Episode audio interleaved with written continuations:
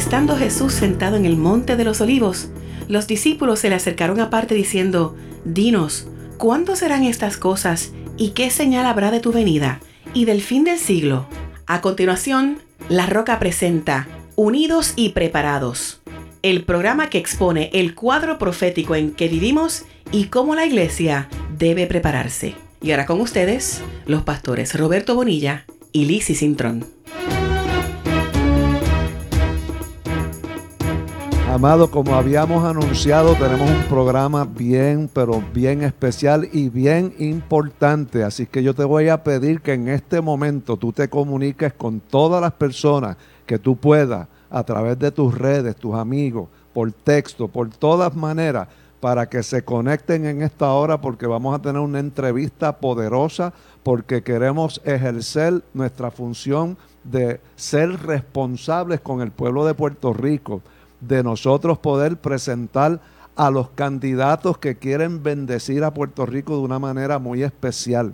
Puerto Rico necesita un cambio en la estructura política que estamos viviendo, porque por muchos años la estructura no está funcionando. Se ha colado la corrupción, la ineficiencia, el malgasto de dinero. Y hay unas gentes que vienen con unas propuestas diferentes. Y eso se llama el proyecto Dignidad y hoy tenemos con nosotros a una persona de ese equipo de trabajo que tiene unas cualificaciones extraordinarias y vamos a estar compartiendo con ella también lo que sucedió durante el debate que ha suscitado una controversia por algo que claramente expresó el doctor César Vázquez, pero mucha gente malintencionada, con otras visiones totalmente distorsionadas, han querido crear una controversia con todo esto y hoy vamos a estar aclarando todo eso y vamos a estar analizando también el video, pero hoy con nosotros está la licenciada Nora Enrique, que va, eh, va a ser nominada o ya está nominada para la comisaría en Washington. Y quiero brevemente señalar las cualificaciones de esta amada hermana, la licenciada Ada Nora Enríquez dice que ingresó a, la universidad a la edad de 15 años. Mire qué cosa extraordinaria. Es abogada con 20 años de experiencia. Posee un Juris Doctor de la Facultad de Derecho de la Universidad de Puerto Rico y un bachillerato en psicología con su especialización en sociología.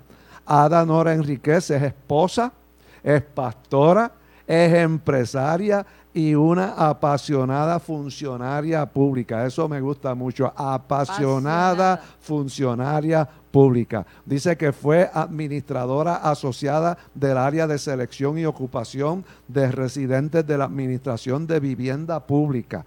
Luego de 30 años de servicio combinado como empresaria, servidora pública y voluntaria en causas comunitarias y nacionales, Ada Nora Enriquez es candidata a comisionada residente de Puerto Rico en Washington por el partido Dignidad.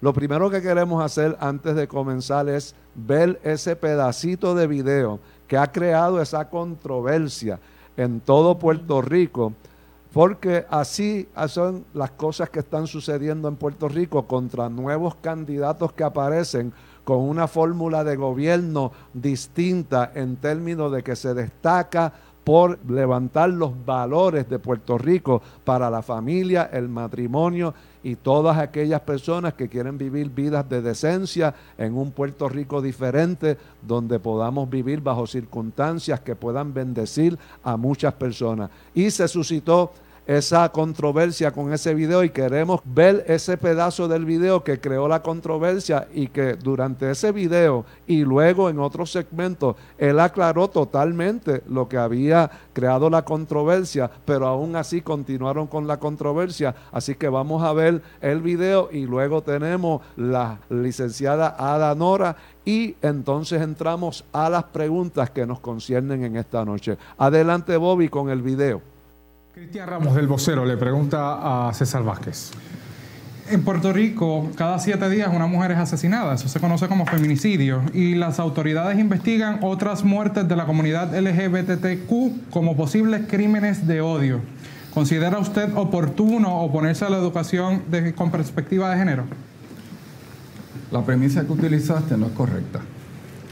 Cada siete días estamos hablando de una cada cuatro, cuatro mujeres por mes. Estamos hablando de 48 eh, mujeres al año. La realidad es que en Puerto Rico, por la violencia doméstica, las muertes han eh, fluctuado entre 12, 13 hasta 30 eh, mujeres al año.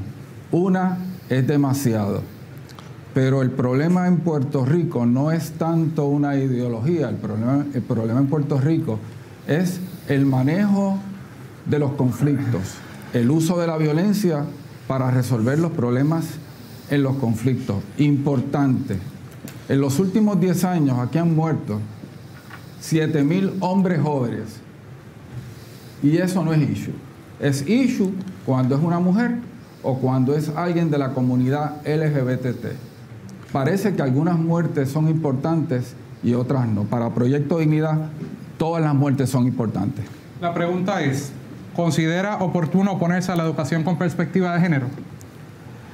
En mi gobierno, de la misma manera que no vamos a imponer ninguna religión, tampoco vamos a permitir que se imponga una ideología que no responde a la realidad biológica del género humano.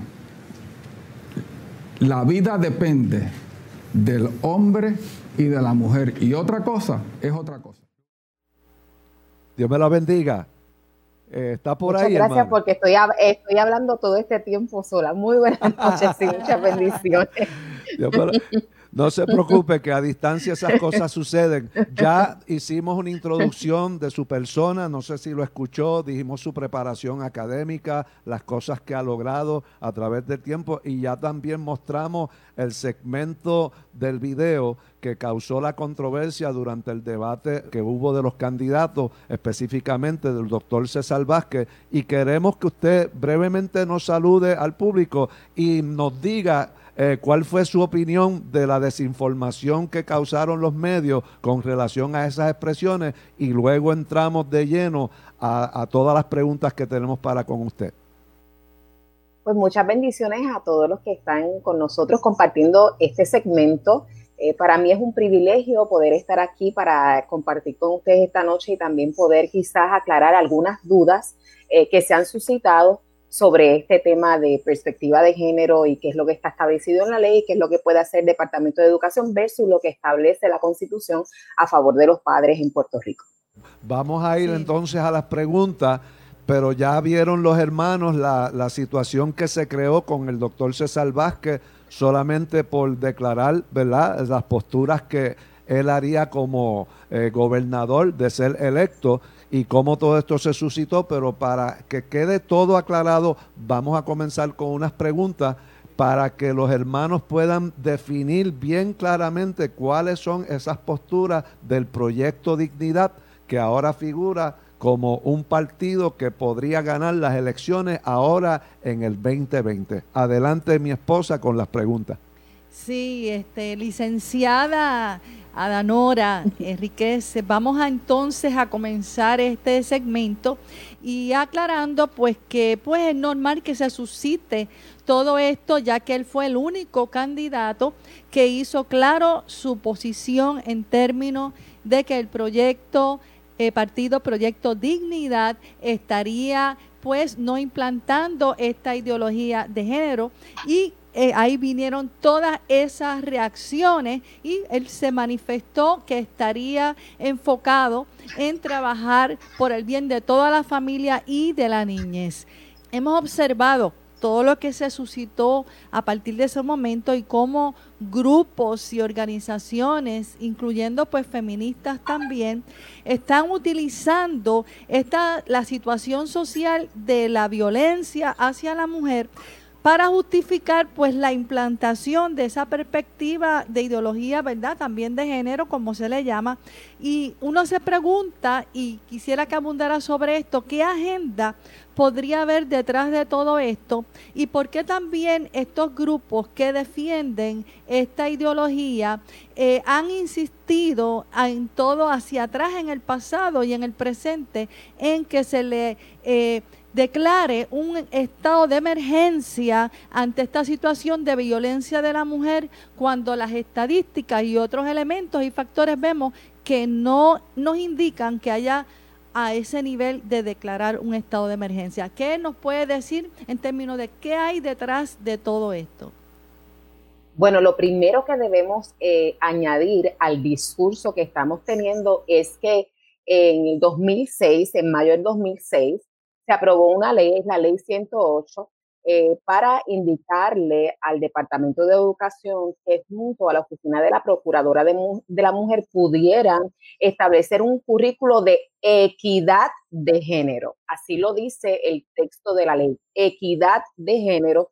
No solamente eso, habla de que lo que se busca es precisamente atender este problema de violencia doméstica y prosigue para señalar una serie de efectos que tiene la violencia doméstica en los niños que son expuestos a ella, ¿verdad? Y le dice, queremos que usted desarrolle este currículo para trabajar tanto con lo que sería el valor igual entre varones y hembras, entre niños y niñas, pero también en la prevención de la violencia doméstica, ¿verdad? Así que son ambos, eh, ambos aspectos. Es interesante pensar que estamos a 14 años de la aprobación de esa legislación y estamos hablando de perspectiva de género, un término que no aparece en la legislación aprobada. Y obviamente sabemos que la legislatura está allí para promover precisamente los intereses del pueblo. Dicho esto, lo segundo que debemos establecer es que efectivamente, como dijo el doctor César Vázquez, en Puerto Rico nosotros tenemos un problema de violencia y en el sentido de cuántas mujeres mueren en Puerto Rico en este año, tendríamos que decir que hemos tenido una reducción, pero una es demasiado. Aquí no deberían asesinar a nadie. Eh, pero es un hecho que hasta eh, el, día, el día de ayer habían dado muerte a seis mujeres. Es demasiado, pero también es demasiado la cantidad de mujeres que se quedan sin sus hijos porque son asesinados en las calles. En Puerto Rico un promedio de alrededor de algunos 600 hombres son muertos eh, cada año. Ese es el promedio cuando lo miramos en los últimos 25 años. Eh, de eso no se habla, pero esto también afecta. Así que cuando miramos eh, los hechos, nos damos cuenta que hay un discurso que está bastante agudizado en torno a una problemática que nosotros queremos presentar aquí. Por ejemplo, se habla de feminicidios y esos feminicidios implican que es que hay un odio garrafal y rampante contra la mujer pero aquí en Puerto Rico realmente vemos que tenemos un problema del manejo de conflictos entre parejas o entre matrimonios, tenemos una violencia intrafamiliar que va no solamente entre la pareja, entre el varón y la mujer, sino que también a veces se extiende de los hijos hacia los padres, de los padres hacia los hijos, a veces hacia los que están adultos. Y tengo que entrar en esto porque hay que comprender la problemática multifactorial de la violencia en Puerto Rico para entonces evaluar eh, verdaderamente qué es lo que se requiere. Cuando tenemos a estos grupos, ¿verdad?, eh, liderados por féminas diciendo que quieren establecer un estado, una orden de estado de emergencia, cuando miramos que comparativamente los datos no está, podríamos establecer un estado de emergencia sobre la violencia en general en Puerto Rico y atenderla en todo, y sería necesario, sería adecuado. Eh, ¿A qué va dirigido? Bueno, lo que ocasiona una declaración de estado de emergencias es que en el presupuesto del gobierno se tienen que separar una cantidad mayor eh, de recursos económicos para obviamente responder a esa emergencia. Esto implicaría que para esa serie de, grupos o de entidades que están promoviendo eh, este discurso eh, inflado, pues se le van a asignar unos fondos para ellos adiestrar. Así que hay un eh, beneficio económico. Lo lamentable de esto es que nosotros estemos usando una causa legítima, porque definitivamente hay que trabajar con la violencia. Si queremos empezar trabajando con la violencia hacia la mujer, bienvenido, claro que sí. Pero nosotros no podemos estar utilizando causas legítimas para servir segundos propósitos ciertamente con todo esto de la perspectiva de género y las ideologías de género, mucha gente se confunde porque hay un doble mensaje de parte de los grupos a favor y otros que están en contra.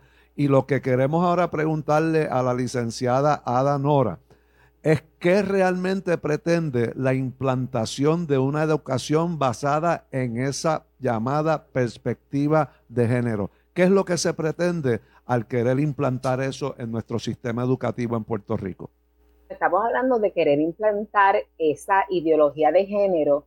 Eh, nosotros abrazaríamos con mucho beneplácito que fuera una educación donde nosotros tratamos por igual y enseñamos el respeto igual a todo ser humano tanto a los varones como a las hembras, a las personas que tienen todas sus capacidades físicas como aquellas que tienen diversidad funcional, eh, al, al, blanco y al negro, al gordo y al flaco, no importando, ¿verdad? Nosotros abrazaríamos eso que tiene que ver con nosotros respetar la dignidad de todo ser humano. Lamentablemente, eh, la perspectiva de género o la ideología de perspectiva de género lo que pretende es establecer que la persona no nace ni niño ni niña, ¿verdad? Sino que la identidad sexual de las personas es una construcción subjetiva, es decir, que cada uno de nosotros decide eventualmente qué es, ¿verdad? Por lo tanto, una de las cosas que ocasiona la ideología de género es que anula y borra lo que son las características o cualidades biológicas naturales del ser humano que nos acompañan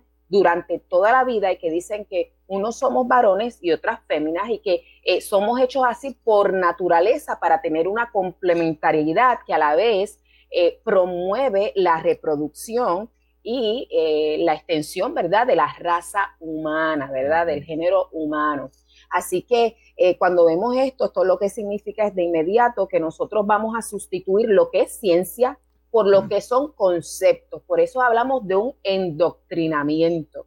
Vamos a decirle entonces a todos los niños que realmente ellos no sabemos lo que son hasta que ellos decidan que efectivamente son. Y eso contrasta con una realidad y es que biológicamente todos nosotros nacemos varones o hembras. Otra cosa es que después que usted se desarrolle y llegue a la mayoría de edad, usted pueda decidir, ¿verdad? Ya en su mayoría de edad, ¿Cuál es su preferencia sexual? Nosotros no nos oponemos a que las personas mayores de edad decidan cuáles son, eh, ¿verdad?, sus tendencias o sus preferencias. Lo que nosotros sí nos oponemos a que enseñen a todos los niños del sistema educativo una ideología que está ajena a la ciencia, máxime cuando los padres en Puerto Rico no han renunciado ni han delegado el derecho que tienen de criar a sus hijos sin la intromisión indebida del gobierno al Estado.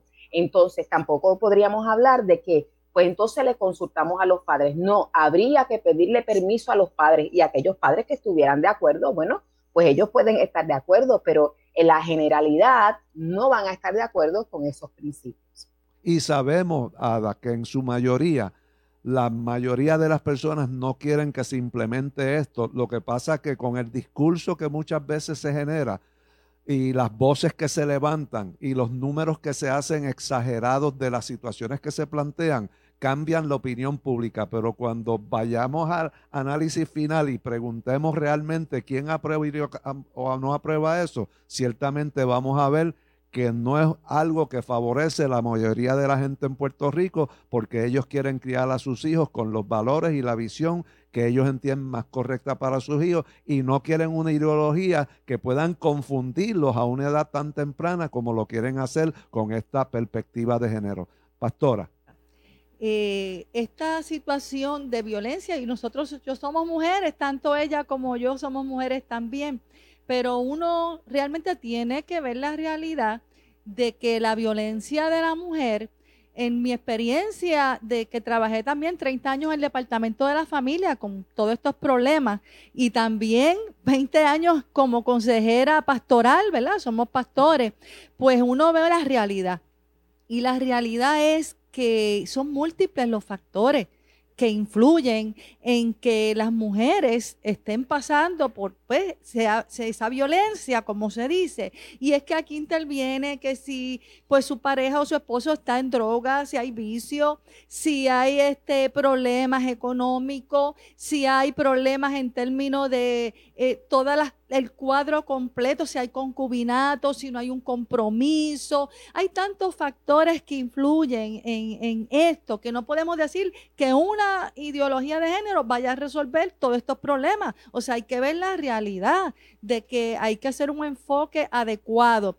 Y yo quisiera que la licenciada, porque se ha dicho también que esto se ha implantado en otros países, la ideología de género, y cuán efectivo ha sido esto en otros países? Realmente eh, quisiera saber si ha, hecho reducir los incidentes, ¿verdad? Las estadísticas, porque realmente uno sabiendo la realidad, uno ve que es múltiples factores los que provocan eh, el que se incite, eh, ¿verdad? Esta violencia hacia la mujer y vemos que necesitamos entonces dar pasos eh, aplomados, pasos que realmente sean eficaces. ¿Qué nos puede decir, licenciada, sobre qué, si tiene información de cuán eficaz puede ser esto? Bueno, esto podríamos decir que es un asunto de sentido común eh, de la siguiente manera. Si nosotros tenemos un problema, pero estamos buscando atender otro problema, es imposible que el primer problema se resuelva con lo que estamos haciendo en el segundo caso, porque no están relacionados entre sí. Entonces, ¿qué pasa? Estamos diciendo, vamos a atender eh, la violencia contra la mujer con una ideología que lo que pretende es erradicar lo que es las diferencias biológicas, ¿verdad? Y, y decir que la sexualidad es una construcción social. Pues entonces, definitivamente eso no funciona. Y eso es lo que ha pasado. Por ejemplo, en Suecia, que es uno de los lugares donde más se implementó esta ideología por tantos años, ahora mismo tenemos eh, que se ha disparado la incidencia de violencia contra la mujer, es decir, que se ha probado que esto que ellos implementaron no responde a la necesidad, ¿verdad?, de la problemática para poder erradicarla o remediarla. Y volvemos, si vamos a la ley que se aprobó aquí en Puerto Rico en el 2006 y seguimos el texto de la misma, lo que se tiene que enseñar es equidad de género. En ese sentido, podríamos incluso plantear que las propuestas de nuestros candidatos a la gobernación que están hablando de perspectiva de género no está avalada por la legislación vigente. Hay una problemática bien grande en Puerto Rico en términos de las crisis sociales que estamos viviendo, violencia, y no podemos decir que, que, es por el factor de lo que está diciendo estas personas que son las causas. Mi esposa mencionó varias causas de esto, puede ser la desintegración de lo que está pasando con la familia, los nuevos conceptos de matrimonio que entonces eh, distorsionan lo que es la realidad del verdadero matrimonio conforme Dios lo creó, hombre y mujer.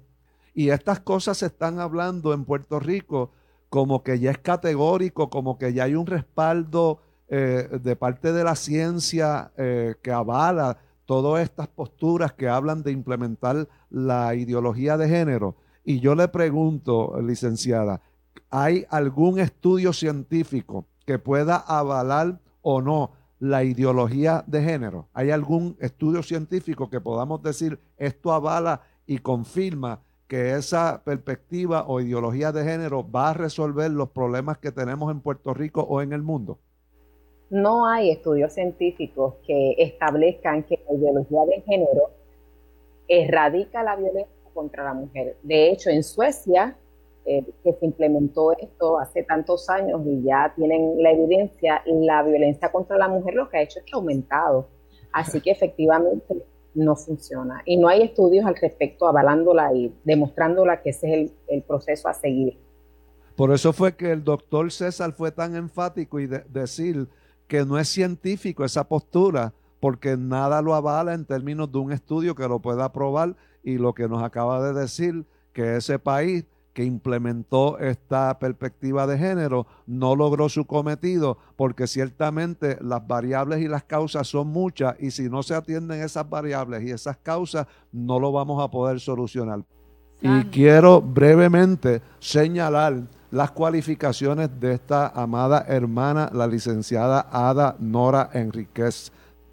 hemos trabajado mucho tengo que decir que llevo más de, tres, de 30 años trabajando. Si fuera a hablar de mi primera experiencia, tendría que decir que la tuve a los 15 años cuando trabajaba con papi en su panadería como una empleada más. Este, porque desde temprano, ¿verdad? Eh, nuestros padres nos enseñaban que el trabajo es honra y que uno no debería sentirse privilegiado ni por ser el hijo del dueño ni nada, sino que todos valíamos lo mismo. Así que este sentido de dignidad y respeto mutuo, pues me lo enseñaron en casa y bueno, también la constitución lo avala. Eh, tuve la oportunidad de empezar mi primer grado a los cuatro años en el sistema de educación pública, así que por ahí dicen que somos, ¿verdad? Esa gente así somos como estofones.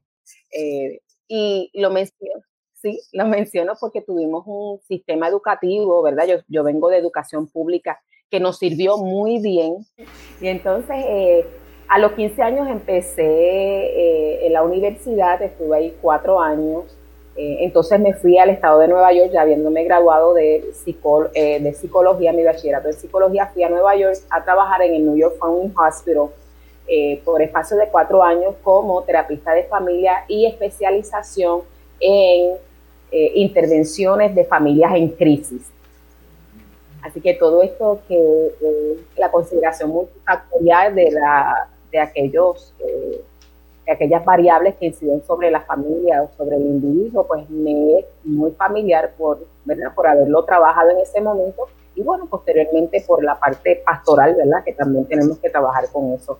Regreso a Puerto Rico en el 94 porque quería terminar mis estudios acá en Puerto Rico y precisamente dedicarme a defender a las mujeres y los niños, no sé, era algo que me tenía el corazón eh, muy comprometido, así que regresé, terminé en la UPI, soy producto de la UPR de Puerto Rico y allí me gradué en el 97, de inmediato empecé a trabajar en litigio, que era algo que me apasionaba mucho, eh, y estuve trabajando con el, trabajé en San Juan con el licenciado Enrique Nazar que su oficina, abrí mi oficina ya en el 2000 eh, y posteriormente en el 2009 me surge una oportunidad de ir a trabajar en la oficina de eh, el Departamento Legal de la Administración para el Financiamiento de Infraestructura de Puerto Rico eh, en el 2009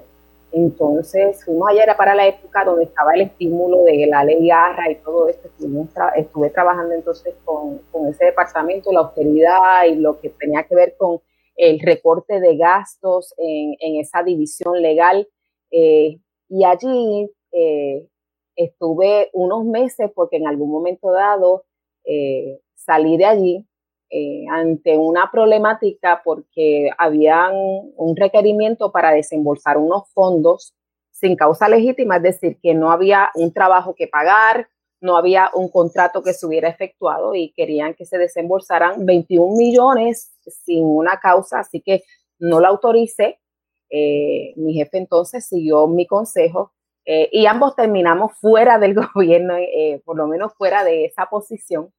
Este, porque la honestidad cuesta, pero todavía hoy me puedo acostar en paz en mi cama. Eso ocasionó una, una pérdida porque definitivamente mi oficina de litigio, que yo la había cerrado para, para ir a servir, eh, no la podía recuperar en aquel momento ya que tenía eh, la condición económica de, de, las personas y había perdido mis clientes, ¿verdad? Eh, había renunciado, así que ellos tenían sus nuevos abogados, etcétera.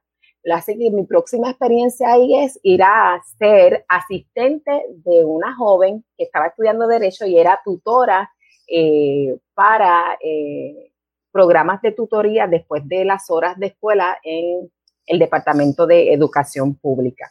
Eso lo hice algunos meses eh, porque me enseñaron en casa que el trabajo es honra, así que lo hice hasta que nos podíamos poner nuevamente de pie eh, entonces fui conferencista para la Universidad del Turabo, allí di clases de constitucional, criminología, delincuencia juvenil, una experiencia muy enriquecedora. Voy entonces a, ser administradora asociada eh, de la División de Ocupación del Departamento de, de, de Administración de Vivienda Pública. Y ahí estuve unos meses asignada a un proyecto especial que era para eh, preparar los documentos necesarios para el desembolso de fondos federales. Mm, Eso era un proyecto de 300, sí, 350 millones que yo pensé que realmente nosotros estábamos haciendo, eh, logrando una meta. Lo más que me impactó, este, pastores, fue que ese dinero había estado esperando por 10 años para ser desembolsado en beneficio de Puerto Rico. Eh, y eso me impactó porque lo hicimos, lo hicimos en meses. Recuerdo que uno de los inversionistas vino de, Estados Unidos a conocerme este, porque quería saber quién era la persona que escuchaban detrás de, del auricular, ¿verdad? Cuando teníamos las conferencias telefónicas, porque en todos los años no, no habían logrado la meta Así que eh, cumplimos ese, ese proyecto y entonces regresamos al trabajo nuevamente eh, legal, pero ahora desde la ¿verdad? Eh, me concentré totalmente en lo que eran los clientes de quiebra, que son todas aquellas personas que pasan por pérdidas inesperadas de ingreso, una pérdida familiar, una enfermedad inesperada, eh, que afecta todo lo que es sus economías y entonces tienen que eh, acudir a este remedio que está precisamente para ayudarles. Pero conocemos de primera mano el impacto eh, del costo de las utilidades. O sea, cuando se toman decisiones que muchas veces los gobernantes no entienden el impacto sobre la familia o sobre los individuos, pues eso nosotros lo conocemos de primera mano, sabemos lo que es tener a las personas que, por ejemplo, después de trabajar eh, han decidido retirarse, pero en la oficina de recursos humanos de la agencia a la que pertenecían no le agilizan el desembolso, ¿verdad?, de su liquidación y se ven obligadas a irse a quiebra. O sea, situaciones bien difíciles. Así que eh, hice eso. Pude también dirigir el Comité de Interacción Ciudadana con la, con la policía de la región de Humacao. Fui la primera portavoz por tres años.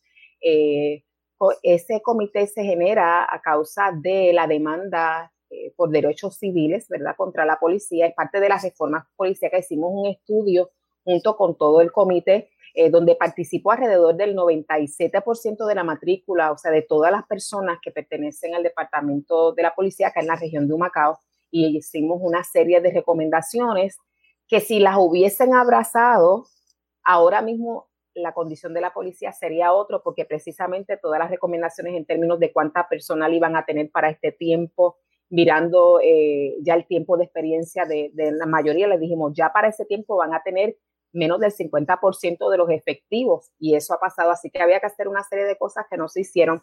También tuvimos esa experiencia. He estado afiliada a la Alliance Defending Freedom, eh, que es una organización de abogados a nivel de Estados Unidos y a nivel internacional que defiende la, vida, la familia y las libertades religiosas.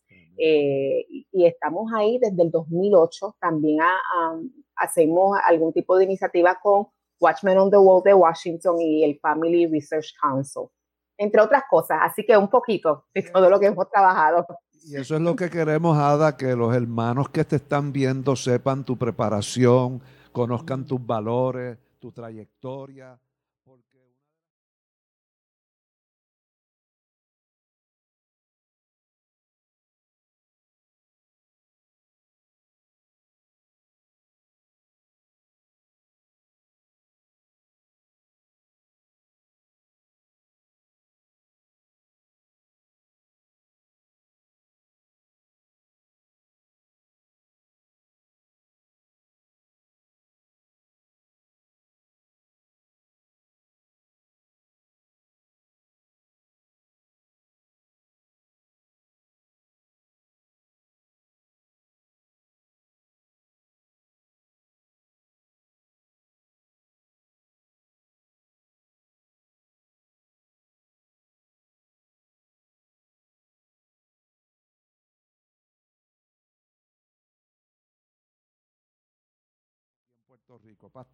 Sí, vamos ahora, luego esta trayectoria que ya conocemos, vamos ahora a concentrarnos, ¿verdad?, en cuáles son sus prioridades licenciadas y, para, y estrategias para su gestión en Washington, en unas áreas específicas que yo sé que a todos nosotros los puertorriqueños nos interesa conocer. Lo primero es ante pues la mancha de corrupción que pues ha empañado a Puerto Rico eh, y nos ha dado a conocer pues a nivel del mundo con esto. Eh, ¿Qué gestión o propuesta recomienda usted, licenciada, como comisionada residente, eh, para devolver la transparencia y en el manejo de esos fondos federales, que es importante, ¿verdad? Ante esa gestión, ¿qué prioridad en términos de devolver a Puerto Rico esa eh, transparencia que necesitamos en el uso y manejo de fondos? Es lo primero. Y lo segundo, en el área de salud, y luego le vamos a otras áreas. Pero vamos a comenzar con esto de la transparencia, los fondos federales, que en su gestión, qué planes tiene, qué estrategia y en términos de salud.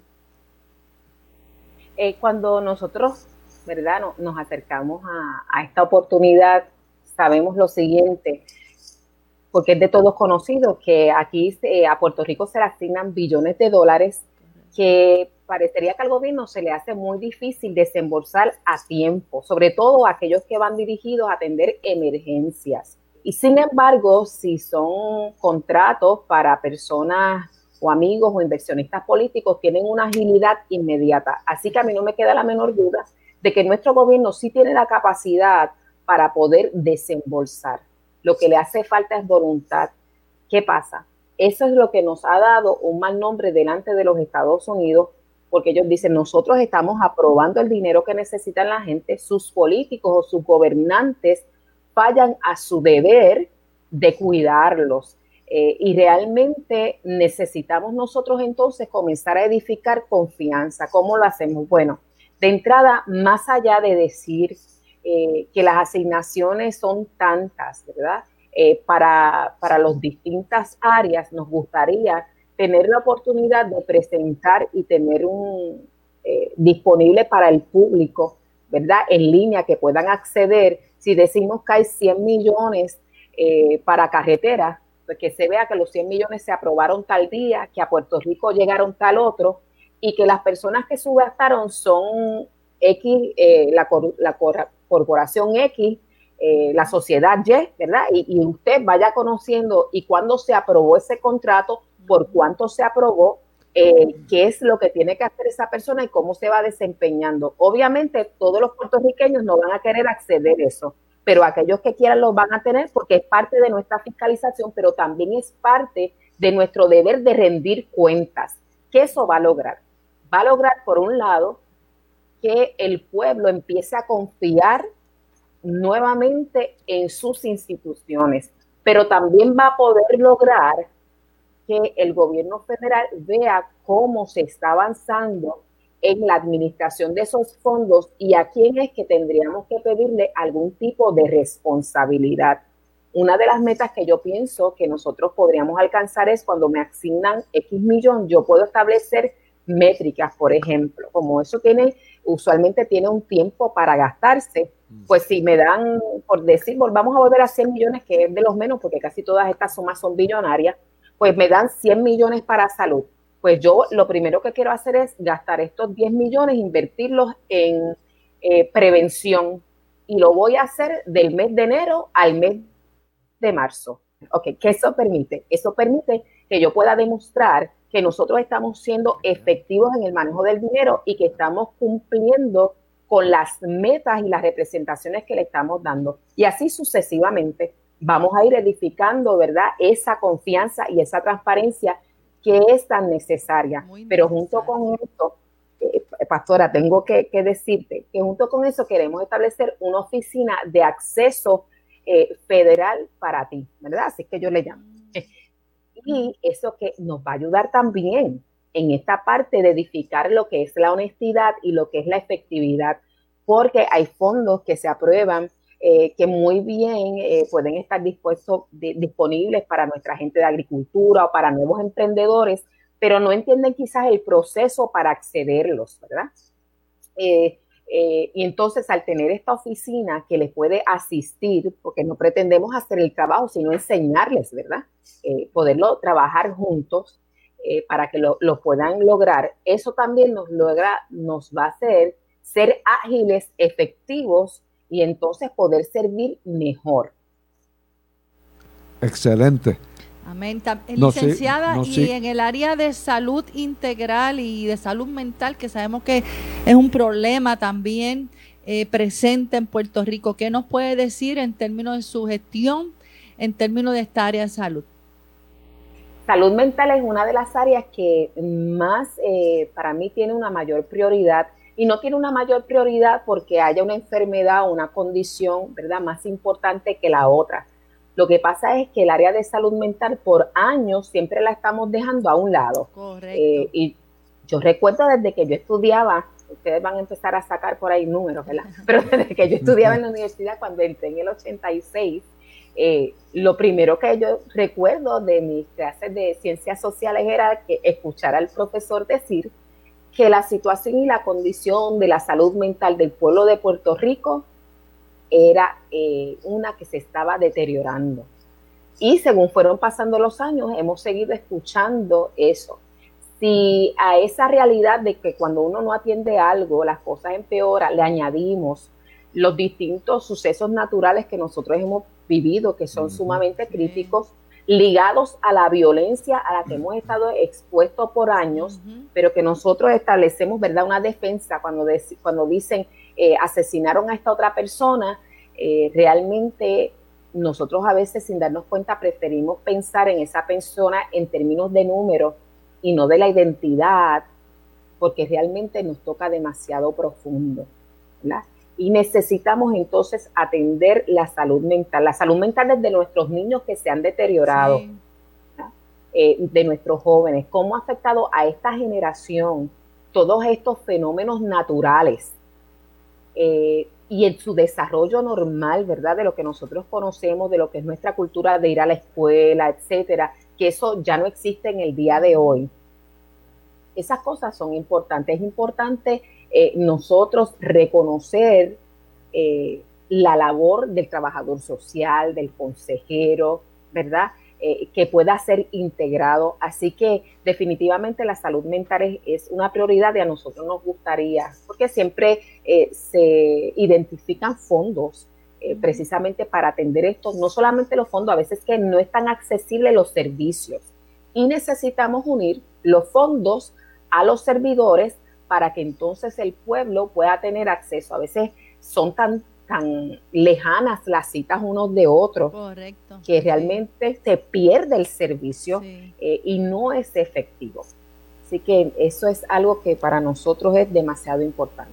Los que están con nosotros escuchando, eh, la licenciada Ara Noda Enríquez, candidata a la comisaría en Washington por el partido Proyecto Dignidad 20 años de experiencia, abogada, nos habló de todo su currículum vita, las cosas que ha hecho, su experiencia. Así que le queremos preguntar, eh, eh, eh, licenciada, ¿qué nos puede decir? Y ya con esto básicamente finalizamos. ¿Qué propuestas considera para rescatar a Puerto Rico de la bancarrota y crear una economía productiva?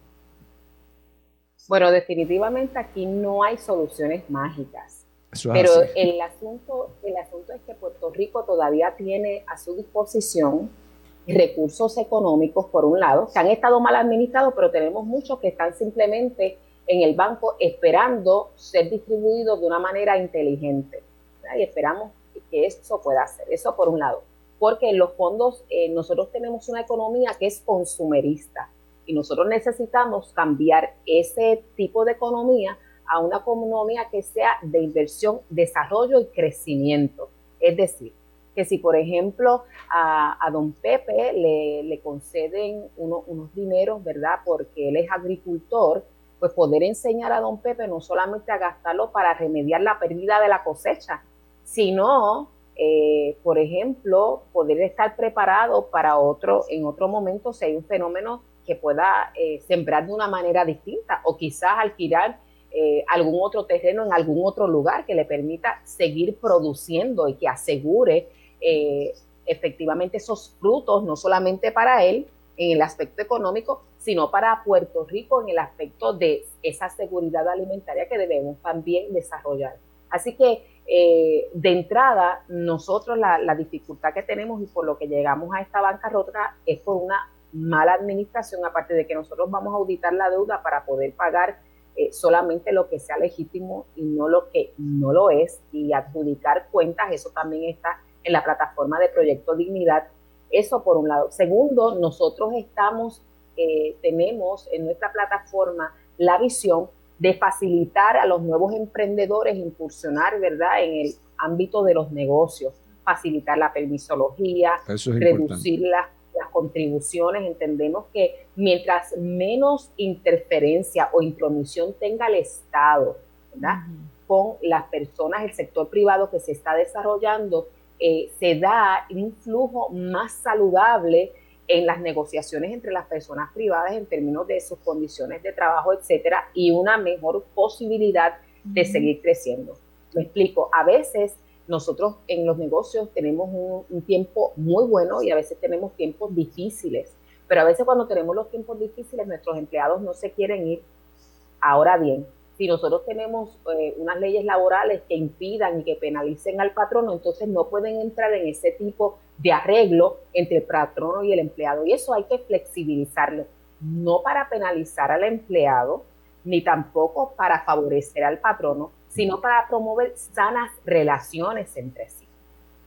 Pues hermanos, los que nos están escuchando saben que aquí tenemos a la licenciada Ada Nora Enrique, candidata a la comisaría en Washington de parte del proyecto Dignidad que lidera el doctor César Vázquez y queremos finalizar con esto, pastora, que nos hable, ¿verdad?, de, lo que son los candidatos. Amén. Sí, eh, sabemos y entendemos que el proyecto de dignidad tiene candidatos para el Senado, para la Cámara, para la alcaldía de San Juan. ¿Nos puede hablar brevemente de esto? Claro que sí, pero quiero aprovechar un minuto, voy a a utilizar su confianza y es que quiero decirle que para mí una de las propuestas más importantes es la seguridad nacional, establecer seguridad nacional.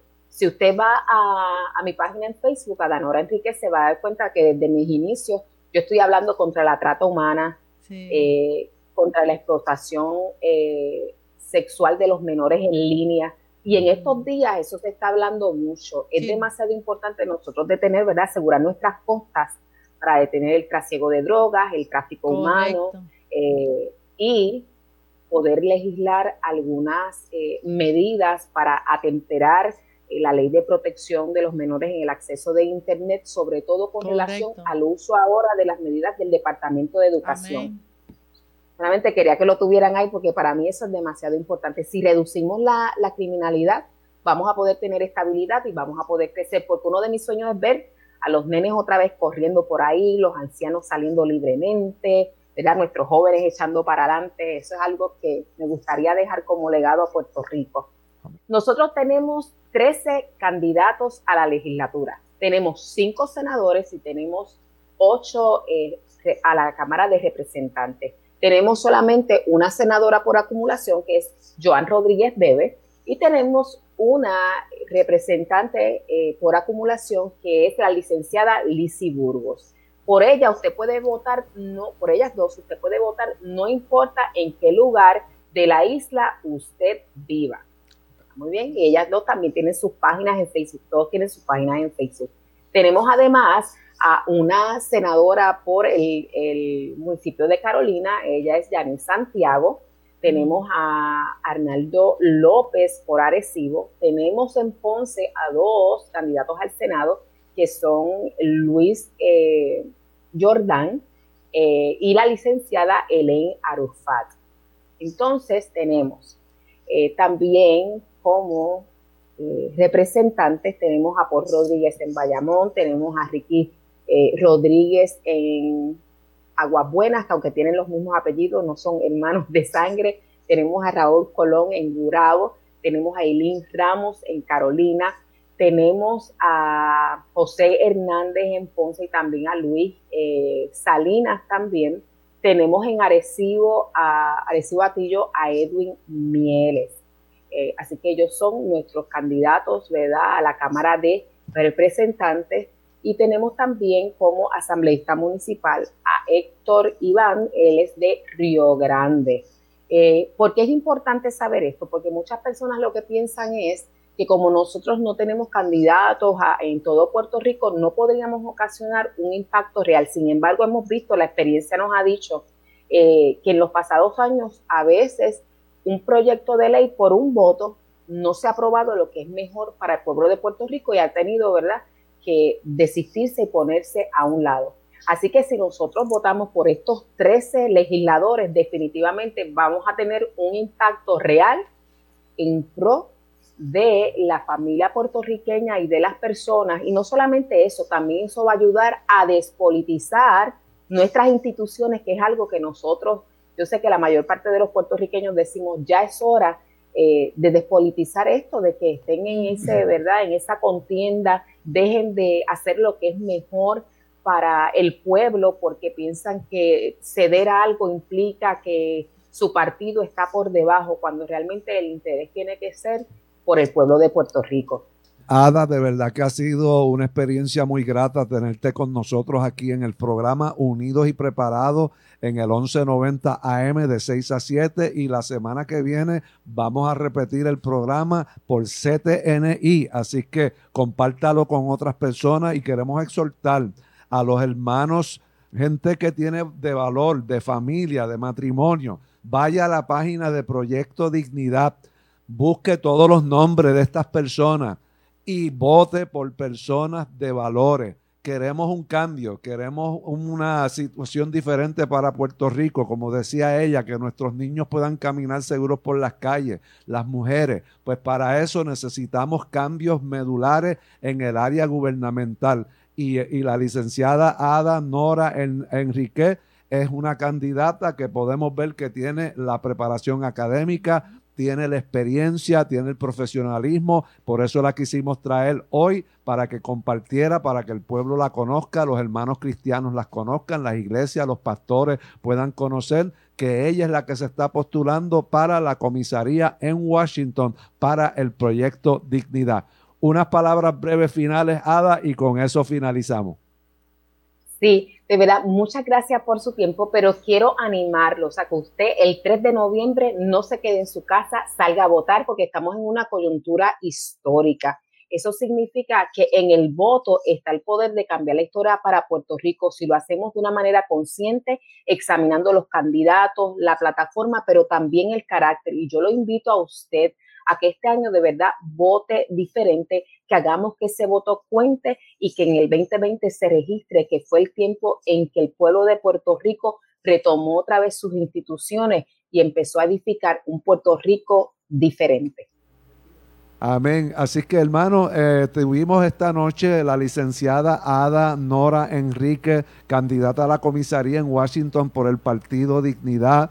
Así es que vamos a votar, amado, inteligentemente, de una forma informada y hagamos lo propio. Así es que nos despedimos después de esta entrevista tan extraordinaria, creando conciencia, informando al pueblo, trayendo a esas personas que quieren ocupar, a llevar el destino de nuestro país. Así es que esto no es cualquier cosa y esto no se le puede poner en manos de personas que tienen agendas escondidas, que no tienen temor de Dios, que no tienen los valores valores del reino. Esto hay que poner a Puerto Rico, a nuestra nación, en manos de personas que tienen los valores del reino, que aman a Dios, que aman al prójimo y que quieren el bien para la niñez, para la juventud, para la familia y para los matrimonios. Así que nos despedimos y pastora. Dios le bendiga mucho. Dios te bendiga, amado, y vote inteligentemente y por los principios del reino.